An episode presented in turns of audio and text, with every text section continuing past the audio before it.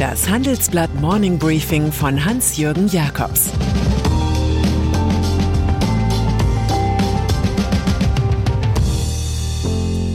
Guten Morgen allerseits. Heute ist Mittwoch, der 12. Oktober. Und das sind unsere Themen.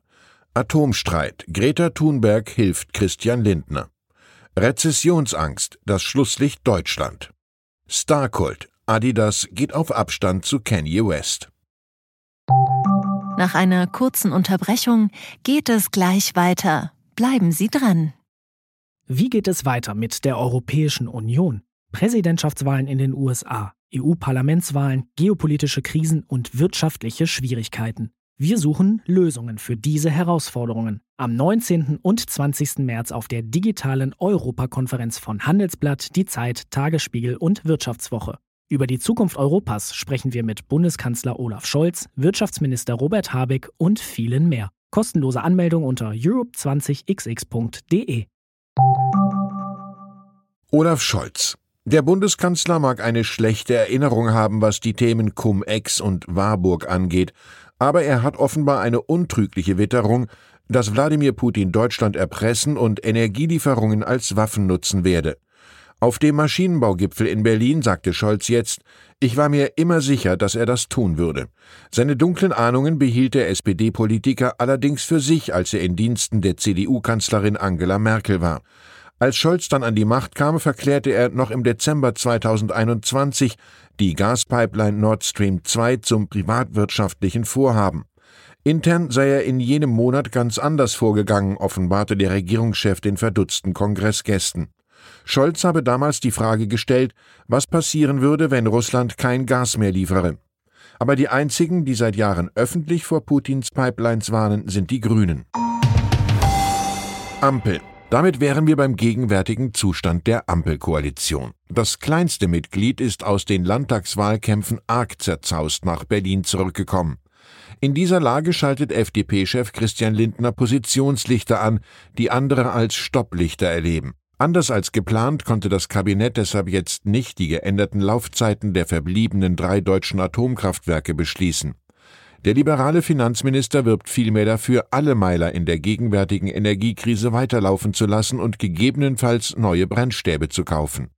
Das Wirtschaftsministerium des Antipoden Robert Habeck berichtet von politischen Unstimmigkeiten. Der einstige Star der Grünen warnt, die Zeit läuft uns weg. Auf dem Parteitag am Wochenende dürfte die Basis, die am Atomausstieg festhalten will, Druck machen. Vielleicht sollten die Grünen kurzfristig einfach die schwedische Klimaaktivistin Greta Thunberg dazu einladen. Auch die 19-Jährige will die drei Atomkraftwerke weiterlaufen lassen, sagte sie dem Stern. Thunberg im Wortlaut, es ist nicht die Meinung von Fridays for Future. Ich glaube aber, dass es aktuell schlechter ist, bestehende Atomkraftwerke zu stoppen, wenn Kohle die Alternative ist. Gretas andere These dürfte noch um einiges unumstrittener sein. Thunberg meint, all diese Probleme gäbe es gar nicht, wenn man früher ernsthaft in erneuerbare Energien investiert hätte. IWF-Prognose den Ampelpolitikern sollten jüngste, schüttere Wachstumsprognosen Anlass genug sein, ihr Fegefeuer der Eitelkeiten zu überdenken. So ist für den Internationalen Währungsfonds IWF die Bundesrepublik nun Schlusslicht unter den großen Industriestaaten. Hier sei die Verlangsamung des Wachstums besonders stark, erläutern wir auch in unserer Titelgeschichte. 2022 expandiere die deutsche Wirtschaft nur noch um 1,5 Prozent. Im April lag die Prognose noch bei 2,1 Prozent. Laut IWF folge im kommenden Jahr mit minus 0,3 Prozent ganz sicher die Rezession. Angesichts solcher Zukunftsschocks ist Olaf Scholz nun erst einmal als Krisenmanager nach innen gefragt. Mobilfunk. Noch eine negative Nachricht aus der deutschen Volkswirtschaft erreicht uns exklusiv. Der dringend nötige Ausbau der Mobilfunknetze in Deutschland kommt langsamer voran als geplant. Es gibt noch immer zu viele Funklöcher auf dem Land. Außerdem erreicht Telefonica erst in fünf Bundesländern die Vorgabe, Haushalte mit mindestens 100 Megabit pro Sekunde zu bedienen. Aus einer vertraulichen Auswertung der Bundesnetzagentur geht hervor, die zum Jahresende versprochene Versorgung erscheint kaum mehr möglich. Ein Mitglied des Beirats bei der Bundesnetzagentur klagt, die ursprünglichen Beteuerungen der Anbieter seien zur Farce verkommen. Der Präsident der Agentur Klaus Müller hat die Deutsche Telekom, Vodafone, Telefonica und 1&1 erst neulich darauf hingewiesen, alle Anstrengungen zu unternehmen, um die Versorgungsauflagen zügig zu erfüllen. Ukraine. Im Ukraine-Krieg gibt es wieder eine doppelte Wirklichkeit zu registrieren. Einerseits bombardiert die russische Armee weiter zivile Ziele in ukrainischen Städten, andererseits streut der Kreml mögliche Friedensgespräche mit den USA ein. Wenn sich die Staats- und Regierungschefs der G20 Mitte November auf Bali treffen, sei Moskau offen für ein Treffen zwischen Präsident Wladimir Putin und US-Präsident Joe Biden. Das sagte Außenminister Sergei Lavrov im russischen Staatsfernsehen. Man wäre bereit, sich jegliche Vorschläge zu Friedensgesprächen anzuhören. Ungarns Premier Viktor Orban, der sich derzeit in Berlin aufhält, setzt für solche Treffen allerdings nicht auf Biden. Er sagte, das wird jetzt brutal klingen, was ich sage, aber Hoffnung für den Frieden heißt Donald Trump. Der derzeitige US-Präsident sei als Mr. Attacke mit seiner harten Wortwahl nicht als Verhandlungsführer für Putin-Gespräche geeignet. Orbans Credo lautet, die Feuerpause muss nicht zwischen Russland und der Ukraine zustande kommen, sondern zwischen Amerika und Russland. US-Regierung. Womöglich sieht sich der ungarische Putin-Versteher als eine Art Vermittler. Allerdings könnte er den Spielraum unterschätzen. Die USA machen so gar nicht den Eindruck, als würden sie auf besänftigende Worte aus Russland warten.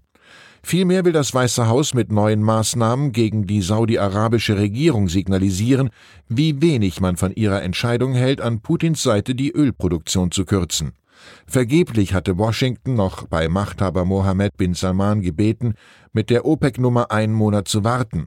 Laut eines Regierungssprechers glaube Präsident Biden, dass die bilaterale Beziehung mit Saudi-Arabien neu bewertet werden sollte. Der kleine Präsidentenflirt mit Mohammed bin Salman vor einigen Wochen bei Bidens Staatsbesuch ist schon wieder Geschichte. Der Demokrat Robert Mandenes drohte bereits Waffenverkäufe und Geschäfte mit Sicherheitsdienstleistungen im arabischen Königreich einzufrieren. Auf diesem Gebiet ist der deutsche Rüstungskonzern Hensoldt mit der Anbahnung von Deals verhaltensauffällig geworden. Und dann ist da noch US-Rapper Kanye West, der offenbar davon ausgeht, Adidas zu sein. Vielleicht weil seine neuen Jeezy-Sneaker populär sind und er einige Prozent zum Gesamtumsatz des Sportartikelherstellers beiträgt. Der Musiker hat Adidas beschuldigt, das Design der von ihm entworfenen Jeezy-Ware kopiert und für eigene Adidas-Modelle genutzt zu haben. Zudem provozierte er mit einem Shirt mit der Aufschrift White Lives Matter, einem Spruch, der in der rechten Szene weit verbreitet ist. Per Videoclip zeigte Mr. West dann Bilder von einem Meeting mit Adidas-Managern. Bei dem Treffen spielte er auf seinem Handy ein Pornovideo ab und sagte einem der Adidas-Leute, dessen Stimme erinnere ihn an einen der Pornodarsteller.